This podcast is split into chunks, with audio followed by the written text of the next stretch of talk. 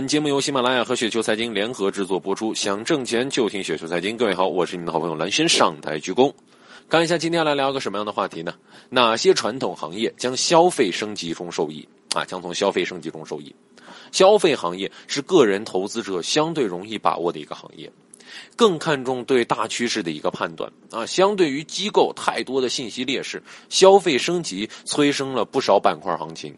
比如说前几年的汽车制造。影视传媒和医疗美容板块，还有今年逆势奔新高的这个饮料、食品和小家电板块，可以看出来，消费升级其实是一个持续数年的一个大趋势，甚至穿越了经济周期。消费升级具有较为明显的层次性，如果说提前把握住这个层次的递进，抓住优势公司，则可以享受一到两年的吃饭行情。那么我们今天呢，就要来找一些啊，从消费升级获益的传统行业，新兴消费经济，比如说手机游戏、VR、直播、影视传媒，太显然了，估计值呢已经是充分的透明和充分的预期了，所以说我们今天就不来讨论了。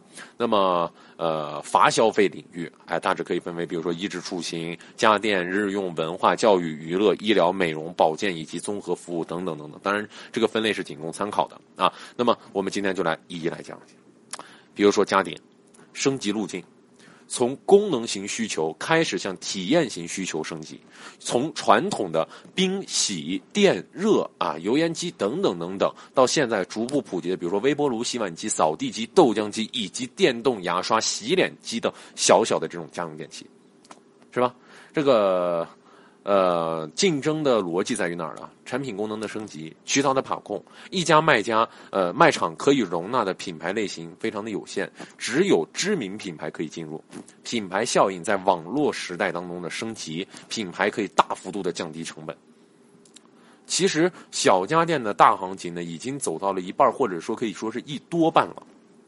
因为从之前我们就已经说过啊，从之前就已经说过，呃，那面对大这种面对于这种白色的大家电啊，比如说像冰箱啊，还有空调啊、洗衣机啊，呃，估值尚可啊，消费者的升级呢也是潜在的好好处，对吧？那么通过咱们刚才的是来说的话，这种升级推动存量替代与单品价格的毛利的提升，这点市场认识似乎还是很充分的。说完家电啊，再来说一下这个饮料食品。在对于消费升级的研究当中啊，搜集了一些研报啊，几乎都是这个集中在这三个行业，哪三个行业呢？家电、饮料食品、体育传媒，市场认识均相对的充分。升级路径在于哪儿呢？就是咱们这个饮料食品，满足基本需求之后，对于高端食品的需求，市场也表现出来。比如说高端白酒、高端牛奶和酸奶，以及这个高端的调味品、高端的零食。是吧？呃，比如说有一些公司，大家可以参考啊，仅供参考。贵州的茅台、伊利股份、海天酱油，呃，等等等等啊，还有这个三只松鼠啊，三只松鼠也是咱们的一个坚果嘛，对吧？呃，竞争逻辑基于品牌和渠道的产品升级。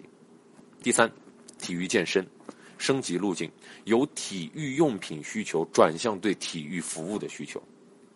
哎，为什么这么说呢？啊，我们主要细分一下：场馆经济、体育健身。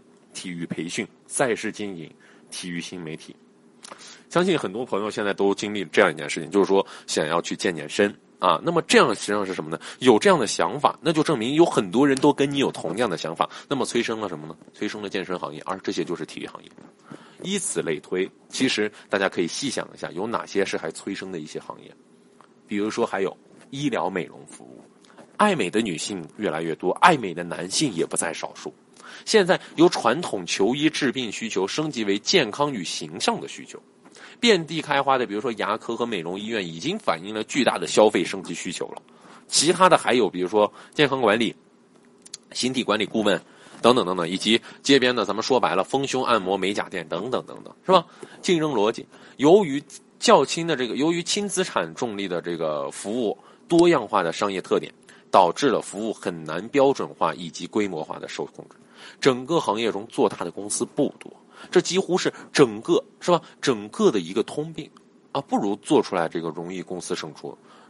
如果说做出来的这个产品，那么这个公司胜出的概率一定是非常大的。第五，教育培训，每一个人都希望有一个自己的孩子，而这个孩子的话，一定都希望成才，而成才的话，教育培训是必不可少的。升级路径由技能知识型向综合能力、爱好以及体验式升级，由线下向线上升级。至于线上教育啊，本人暂时呃没有看出来能形成竞争优势和壁垒的地方啊，也欢迎大家来跟我一起来交流一下。呃，不过呢，呃，我个人认为教育培训也是一大优势。好了，各位听友，如果说您觉得刚才说的还稍微有点道理，或者还稍微有点意思的话，就请速速添加关注我。那你可以在我们的微信公众号直接搜索“雪球”，直接搜索“雪球”就可以了。我是很人很真诚，我是你们好朋友蓝炫，那我们下期节目时间不见不散喽，下期。